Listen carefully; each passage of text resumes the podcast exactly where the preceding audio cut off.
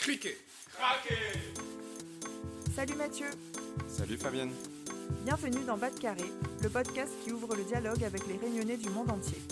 Alors ici, on reçoit des sportifs, journalistes, chefs cuisiniers, chefs d'entreprise, artistes ou encore youtubeurs, parce que chaque réunionnais a son histoire à raconter. Ensemble, allons Bas de Carré. Allons découvrir qui ils sont et comment ils font pour garder en eux la réunion.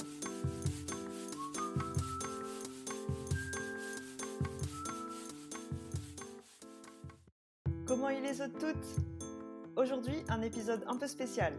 Chez Pas de Carré, on a toujours voulu mettre en avant le voyage comme une forme d'émancipation.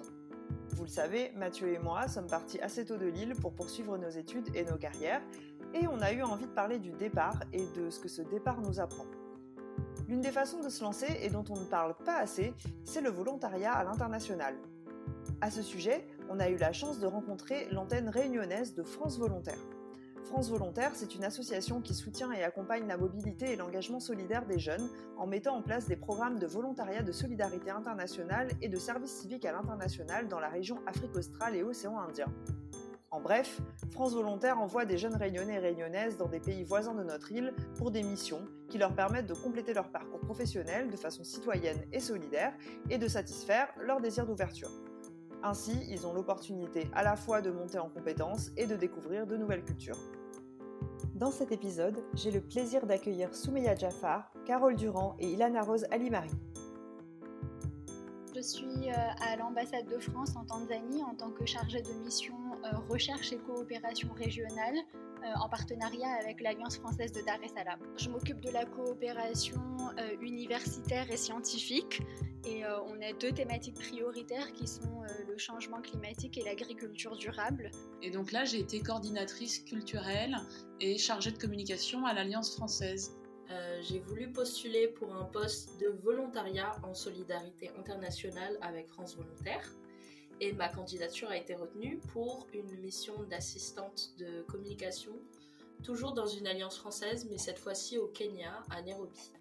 Bonjour à toutes J'accueille Carole, Ilana Rose et Soumeya qui ont eu la chance de découvrir chacune un pays d'Afrique australe par le biais du volontariat.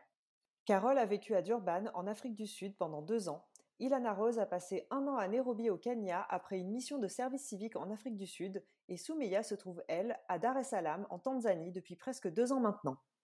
Ces jeunes femmes ont pu s'expatrier dans ces différents pays grâce à France Volontaire justement. Comme vous l'avez entendu, elles ont travaillé ou travaillent actuellement dans des alliances françaises ou à l'ambassade de France. Et j'ai voulu savoir ce qui avait motivé tout d'abord leur départ de la Réunion.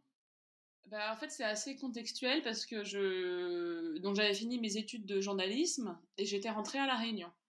Je cherchais du travail et j'en ai pas trouvé. Et quand je suis tombée sur cette annonce-là de France Volontaire qui euh, qui donc décrivait un profil, je me suis tout de suite reconnue, mais ça m'a fait un, un tilt énorme en fait. Et je me suis dit mais c'est complètement moi. Et ça répondait vraiment à toutes mes aspirations du moment, euh, à savoir euh, être dans l'action, avoir des challenges, euh, partir, rencontrer des nouvelles personnes, une nouvelle culture. Moi, j'avais, j'ai toujours eu une grande soif d'aventure, de découverte et tout ça, donc c'était génialissime. Et puis bon, bah, du coup, bah, j'ai postulé tout de suite. Quand j'ai commencé à, postuler pour, pour des services civiques, c'était de base, je cherchais un peu sur La Réunion parce que j'avais une petite appréhension, mais puis j'ai été poussée un peu par euh, euh, ma mère qui elle est très aventurière et tout et qui me disait que c'est toujours mieux de saisir les occasions bah, lorsqu'elles apparaissent parce que c'est pas tous les jours où on peut partir euh, aussi bien encadré à l'étranger. Et donc je venais de terminer mon école, donc je venais d'obtenir une licence en information et communication et un certificat de technicienne polyvalente. Et mais j'avais l'impression de euh, pas savoir faire grand chose et euh, je trouvais pas trop de sens dans dans le fait de chercher un un, un CDI ou un CDD dès le début parce que j'avais pas l'impression de savoir faire beaucoup de choses. Et donc je voulais un peu euh, mettre en valeur ce que je savais faire et pouvoir euh, commencer à, à travailler, mais de manière encadrée en fait. Donc euh, ce désir de partir est venu de, là, et je, n'ai pas regretté du coup d'avoir postulé pour un service civique à, à l'étranger. je voyais vraiment ça comme une opportunité professionnelle que je pense je n'aurais pas eue si j'étais restée à La Réunion. après mes études, j'ai voulu rentrer à La Réunion, mais j'ai eu du mal à trouver un poste qui correspondait à ce que je recherchais parce que ça demandait euh, ou énormément d'expérience professionnelle euh, ou c'était pas ce que je recherchais et euh, c'est en quittant la réunion que finalement j'ai pu avoir les expériences professionnelles que je souhaitais donc c'était le principal moteur. En fait, on entend bien que le volontariat agit comme un tremplin et une porte sur le monde pour les jeunes qui ont soif d'aventure et cherchent à élargir leurs horizons. On peut comprendre aussi que les trois jeunes femmes se soient tournées vers ce volontariat, car il s'agit en fait d'un départ qui est grandement facilité alors il y a pas c'est pas un salaire mais il y a une rémunération une indemnité ils appellent ça. Donc euh, euh, voilà il y a quand même de quoi euh, vivre de quoi manger de quoi se payer donc après puis on est super bien encadré donc c'était vraiment plus en fait c'était c'était plus facile. C'était encore plus facile parce que les gens de France Volontaire à la Réunion en plus ils sont extrêmement bienveillants et très encadrants très aidants très à l'écoute donc c'était c'était vraiment euh, être pris par la main pour faire euh, une aventure comme ça. Je me souviens quand je suis partie pour mon service civique, le plus jeune avait 18 ans. Moi, à sa place, je comprends qu'il ait choisi ce dispositif. Je pense qu'à 18 ans, il serait pas parti tout seul euh, à l'étranger pour commencer à travailler, tu vois. On est vraiment encadré, on n'est pas abandonné sur place, il y a un suivi. Et euh, je pense pas que j'aurais eu forcément l'occasion de travailler à l'étranger en ayant juste eu euh, ma licence et mon certificat professionnel en fait. C'est vraiment un tremplin très intéressant lorsque ben, on n'a pas forcément, euh, on va dire, le profil pour travailler à l'étranger. Et des fois, on ne sait pas par où commencer et c'est vrai que là, c'est plus, je vais pas dire facile, mais c'est un dispositif qui, est fait pour ça, pour aider euh, les, jeunes à, pouvoir euh, avoir de nouvelles expériences au-delà de nos frontières, en fait. C'est clair qu'un tel encadrement aide vraiment à passer le cap. Et c'est aussi l'occasion, en fait, de donner du sens à sa carrière en accord avec ses valeurs. Euh, je pense que le volontariat, en fait, c'est on, s'engage. je pense que c'est vraiment quelque chose qui nous tient à cœur, c'est plus des valeurs en fait, plutôt qu'un métier. C'est vraiment euh, une envie de faire quelque chose qui, euh, permet euh, de soutenir le pays dans lequel on va. c'est toute une philosophie en fait. Donc oui, je pense que dans ce sens-là, ça apporte un peu plus de sens à mon travail et je le vois pas comme un travail justement, je le vois plus comme bah, ma petite pierre que je peux apporter à l'édifice. On peut se demander néanmoins s'il est si facile que ça de s'adapter une fois arrivé dans sa région d'accueil. C'est un nouvel environnement après tout qui peut présenter des défis. Écoutons comment cela s'est passé pour Soumeya d'abord, puis Ilana, Rose et Carole. J'avais déjà, comme je vous disais, euh, une expérience à Maurice. Du coup, euh, je savais un peu à quoi m'attendre, même si Maurice, faut l'avouer, c'est quand même très proche de la Réunion, que ce soit euh, bah, physiquement ou culturellement. Du coup, j'ai pas du tout connu le dépaysement à Maurice alors que j'avais cette appréhension par rapport à la Tanzanie, par exemple, où je me disais, euh, bon, bah, ça va quand même être un peu plus euh, difficile de peut-être s'intégrer. C'est un pays très, très grand. Euh, comparé à, la Réunion, c'est juste énorme. Donc j'avais quelques petites appréhensions dans ce sens-là, mais je me suis très très vite adaptée. Euh, dès que je suis arrivée, en fait, c'est le sourire des gens, leur gentillesse, la chaleur humaine, c'est commun aux îles en fait. Et euh, du coup, je me suis tout de suite sentie à la maison et euh, ça a vraiment facilité mon intégration. après, bah forcément, le mode de vie est différent, donc il y a une petite période d'adaptation où on se sent pas forcément très très bien, mais c'était vraiment un, un, tout petit passage, histoire de quelques semaines, et puis ensuite j'étais lancée quoi. J'ai beaucoup aimé euh, Nairobi et, le Kenya. Euh, ça m'a rappelé, euh, le pays m'a rappelé beaucoup de, choses de Mayotte, parce que, comme j'ai dit, je suis mahoraise du côté de mon papa. Et on a une culture un peu similaire. en tant que mahoraise, j'ai retrouvé beaucoup de choses, rien que la langue, le swahili. C'est, le maoré est basé sur le swahili, donc il y a beaucoup de mots que je comprenais déjà, et c'était très bah, c'était intéressant de me dire que voilà, il y avait qu'un pas entre deux langues comme ça. Et je me suis fait des amis très rapidement. Euh, il y avait une très belle cohésion euh, au, travail. Je suis toujours, euh, je discute toujours avec mes collègues depuis la Réunion. Et, oui, oui, c'était vraiment le côté humain qui m'a plu au Kenya. En fait, ce qui est compliqué quand on est à Durban, enfin, ce que j'ai trouvé compliqué au début, puis après c'était très charmant, il hein, n'y a pas de problème, c'était les accents. Parce qu'en fait, il y a énormément de communautés différentes, il y a énormément d'accents anglais différents. Donc moi, j'ai appris l'anglais avec l'anglais britannique et, et australien. Et là, là, il y avait de l'indien, du zoulou, euh, de l'anglais, de l'afrikaans. Euh, c'était, c'était difficile à. Mais ça, c'était une adaptation un petit peu au début, puis après. Là où était l'Alliance française, donc là, on est venu me chercher, on m'a déposé dans, un, dans une petite guest house, là, euh, comme un petit hôtel, style bed and breakfast. Et, en fait, je me suis promenée, quoi. Et là, c'était magnifique parce que c'était une petite banlieue, euh, une petite banlieue avec beaucoup d'arbres de partout. Euh, enfin, c'était très beau, mais par contre, ce qui m'a choqué, moi, c'est que toutes les maisons, euh, tous les jardins étaient barricadés avec des barbelés, des fils électriques. Toutes les fenêtres avaient des barreaux. Toutes les portes étaient étaient surcadenassées avec des, des, une autre porte en fer pour protéger. Enfin, c'était extrêmement euh, les gens vivaient vraiment euh, dans la surprotection et dans l'ultra-sécurité. Le premier jour, je me dis, je vais me balader tout simplement de chez moi jusqu'à la plage. Il y avait peut-être une heure de marche. Et, euh, je marche tranquille et je prends une espèce de grande rue. C'était une grande avenue très très passante avec beaucoup de véhicules, mais personne en fait. Parce qu'en Afrique du Sud, personne ne marche dans la rue. quoi. On voit rarement des gens qui marchent dans la rue. Tout se fait en voiture. Et donc, euh, et moi j'étais toute seule à marcher dans la rue. Et donc en rentrant de ma balade vers, euh, vers 16-17 heures, la nuit commençait à tomber vraiment doucement, quoi.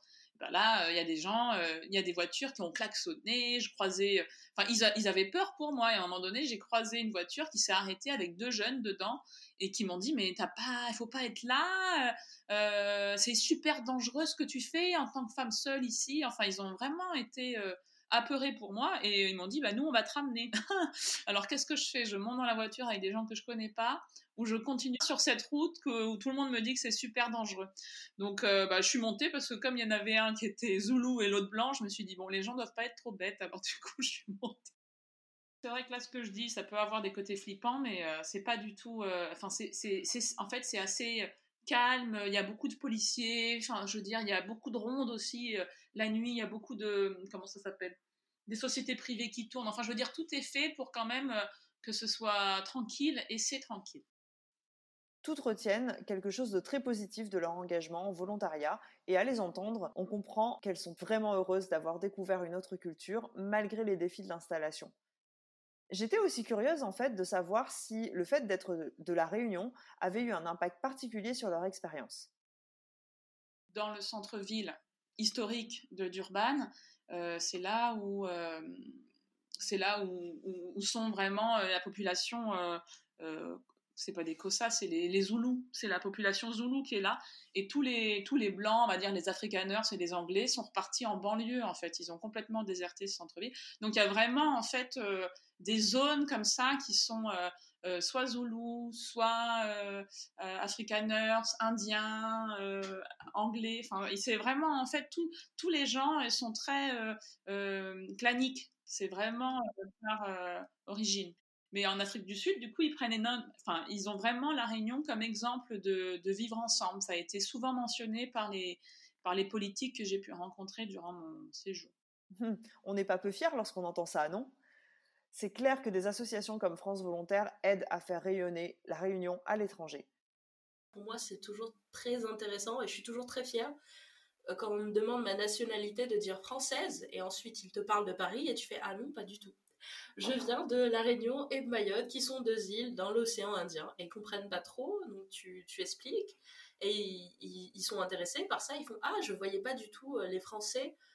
Euh, ayant euh, ben, en fait ton, ton, ton, visage en fait des Français pour eux des ce sont des personnes caucasiennes avec des yeux bleus et des cheveux blonds qui vivent en France et donc j'étais là ben non la France c'est plus que ça la francophonie aussi on n'a pas tous le même visage on est différents euh, on vient de bah, d'un peu partout et ça c'est toujours très euh, bah, on est toujours très fiers de représenter la Réunion en fait de, de se dire ils connaissent pas trop on va leur apprendre ce que c'est où ça se trouve et qui on est.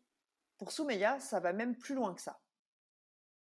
J'ai vécu dans plusieurs endroits différents dans ma vie, donc je pense que ça, ça, facilite forcément euh, le fait de s'adapter et euh, de s'intégrer en fait dans un nouveau pays, dans une nouvelle culture. Euh, et puis aussi, je me souviens lors de ma première expatriation, quand j'ai quitté la Réunion pour la première fois, on m'avait offert un écusson avec les armoiries de la Réunion et cette devise qui disait "Je fleurirai partout où je serai portée". Donc j'en ai fait vraiment ma devise personnel pour mes expériences d'expatriation et euh, ça me permet de me dire que peu importe mon pays d'accueil, euh, l'essentiel c'est que je sois bien et que je m'épanouisse où que je suis en fait. Et ce qui m'a interpellée aussi en échangeant avec ces trois jeunes femmes, c'est aussi à quel point leur volontariat a marqué un tournant dans leur vie. Vous allez le voir, l'une a fait une rencontre qui a changé sa vie, la deuxième a découvert un cadeau inestimable pour sa carrière, et la troisième a réalisé une ascension mythique. Écoutons d'abord Carole qui m'a le plus plu, bah, c'est que j'ai rencontré euh, l'homme de ma vie et que j'ai fait ma famille là-bas. En plus, on me l'avait prévenu, France Volontaire m'avait dit, mais souvent, c'est plutôt les filles qui repartent avec des amoureux et tout. Euh, c'était très fréquent en tant que volontaire. Alors moi, j'étais là, bon, pas du tout envie de m'attacher et tout. J'ai vraiment pris ça au-dessus de la tête et puis bim. Comme quoi, l'amour frappe là où on s'y attend le moins, non? Pour Ilana Rose, c'est la confiance en elle qu'elle aura gagnée la première fois que je suis partie, c'est-à-dire pour le service civique, j'avais assez peu de confiance en moi. J'avais eu des petites disputes avec euh, mes amis. Euh, j'étais restée sur une licence et je n'avais pas eu le master que je voulais. Donc j'étais un peu déçue de partout. Et comme je disais, vraiment le maître mot, c'était euh, manque de confiance en soi. Et, donc du coup, je partais de, la base que c'est pas grave il y a une opportunité qui s'ouvre à moi, je vais tout donner. Euh, et comme dit l'expression, en fait, il faut faire semblant jusqu'à ce qu'on soit la personne qu'on a envie de devenir. Et donc, c'est ce que j'ai fait quand je suis partie pour euh, l'entretien pour euh, le, poste en Afrique du Sud. J'ai tout donné. J'ai vraiment. J'ai fait semblant d'avoir beaucoup confiance en moi, d'être sûre de, de, de, ce que je savais faire. Et au final, bah aussi, j'étais capable de faire les choses que j'avais dit que j'étais capable de faire. Enfin, Soumeya nous transporte au sommet du mythique mont Kilimandjaro où elle a appris à dépasser ses limites. Je connaissais euh, les petites randonnées à La Réunion, je m'étais jamais vraiment aventurée à faire euh, par exemple l'ascension du Piton des Neiges parce que ça me paraissait quand même assez euh, difficile surtout parce que j'étais pas préparée physiquement. Et en Tanzanie, je me suis créé mon petit groupe de randonnée. On a fait l'ascension du Kilimandjaro, on a fait d'autres petites randonnées à côté. Euh, j'ai ensuite fait l'ascension du Oldonyo Langai, donc c'est euh, dans, la, dans la culture Maasai, c'est euh, la montagne de Dieu. Après, j'avoue que je me suis décidée un peu au dernier moment, donc j'ai vraiment pris la décision de faire l'ascension du Kilimanjaro deux semaines et demie, trois semaines avant la date prévue. Donc c'était vraiment l'espace de ces deux, trois semaines-là que je me suis préparée. On était en groupe, on était neuf personnes en tout, neuf personnes qui grimpaient, je veux dire. Et euh, en même temps, il y a euh, des guides qui nous accompagnent et des porteurs. Donc, euh, pour vous donner une petite idée, il y a environ un guide pour deux personnes et trois porteurs par personne. Donc, au final, on devait être une petite centaine en tout. Tout le reste, c'est très très bien organisé. en général, quand on arrive à notre camp, la tente est déjà montée, on a un repas chaud qui nous attend, donc c'est vraiment très très facilité et c'est une expérience incroyable. Moi, j'avais, euh, j'avais pas du tout euh, cette expérience-là avant parce que c'était mon premier sommet, clairement. Et euh, du coup, c'est, j'ai fini en pleurs. C'est, et c'est énormément d'émotions se dire qu'on est sur le toit de l'Afrique en plus. C'est incroyable. moi, j'ai eu la chance d'y être quand il y avait énormément de neige et on n'est pas du tout habitué ça, à ça pardon, en Afrique. Donc, c'est impressionnant ça permet de repousser ses limites, je pense, parce que euh, bah il y, a, un moment quand on fait l'ascension, on se dit euh, c'est bon, je suis trop fatiguée, j'en ai trop marre, il faut que je redescende, rien ne va plus. Et en fait, euh, on se, on se pousse soi-même, on se motive, on se dit mais tu as déjà fait tout ce trajet, tu vas pas renoncer maintenant, encore un petit effort. Et du coup, je pense que c'est vraiment ça, c'est se motiver soi-même et repousser ses limites, clairement. C'est vraiment, c'est une philosophie que j'adore que, j'ai adopté en fait.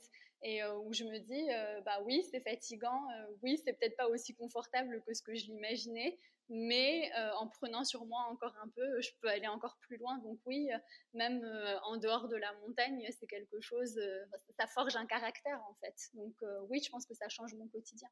Est-ce que c'est pas impressionnant? Ensuite, professionnellement, toutes les trois sont également unanimes. Le volontariat international leur a permis ou leur permet de réaliser leurs ambitions. Au bout de deux ans, je me suis rendu compte que c'était une chose de, promouvoir les artistes avec leurs travaux, ce qu'ils faisaient, leur création, vraiment d'essayer de vendre euh, ce qu'ils faisaient. Mais à un moment donné, je me suis dit, moi, j'ai toujours voulu peindre, j'ai toujours dessiné, j'ai toujours euh, euh, toujours pratiqué en fait les, enfin, les arts plastiques et je me suis dit mais maintenant que je sais faire ça pour les autres, quand même que je pense à moi et que je le fasse pour moi. Donc ça a aussi été un tremplin pour me dire d'utiliser ces compétences-là, mais pour moi pour ma part, ça m'a vraiment permis de faire de très très belles rencontres euh, à la fois personnelles et surtout professionnelles. Et ça m'a aussi permis d'affiner mon projet professionnel. Euh, j'avais déjà l'expérience de la coopération internationale et régionale parce que j'avais travaillé euh, à la Commission de l'océan Indien pendant un an et demi. J'ai fait six mois au département de la Réunion et il me manquait l'expérience, disons, de la coopération bilatérale euh, c'est maintenant une chose que j'ai aussi acquise à travers cette mission de volontariat. Et euh, je pense que à mon retour à la Réunion, parce que oui, je prévois de rentrer à la Réunion dans un an, je pense que toutes ces expériences euh, m'aideront et ça fera cinq ans d'expérience professionnelle au service, de la, coopération internationale et régionale. Donc je suis convaincue que, que ça sera un plus pour euh, mon avenir et pour intégrer euh, la diplomatie territoriale à la Réunion parce que c'est ce à quoi je me destine. Alors pour finir, que pourrait-on dire aux jeunes qui aimeraient se lancer et partir en volontariat avec France Volontaire Il ne faut pas avoir peur. En fait, il n'y a rien à perdre. Réellement, on n'a rien à perdre. On n'est pas abandonné. On découvre, c'est que du bon. Et à partir du moment où on est vigilant, il n'y a pas de, de risque que quelque chose arrive en fait. Je remercie chaleureusement Carole, Ilana Rose et Soumeya qui ont partagé avec beaucoup de passion et de sincérité leur expérience de volontariat pour la réalisation de cet épisode. Vous pouvez retrouver toute l'actualité de France Volontaire sur leur site internet www.france-volontaire.org et surtout sur la page Facebook de l'antenne de la Réunion. Vous tapez France Volontaire Réunion AAOI sur Facebook pour les trouver. Les missions de volontariat de solidarité internationale évoquées dans cet épisode sont soutenues par la région Réunion ou le département de la Réunion et les fonds européens Interreg 5 Océan Indien. Les missions de service civique à l'international sont soutenues, elles, par l'Agence du service civique, le département de la Réunion, la DJSCS et le CNARM.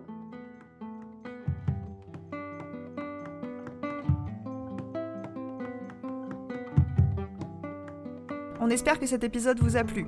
Si vous voulez nous encourager et nous aider à rencontrer des invités toujours plus extraordinaires, laissez-nous 5 étoiles sur Apple Podcast.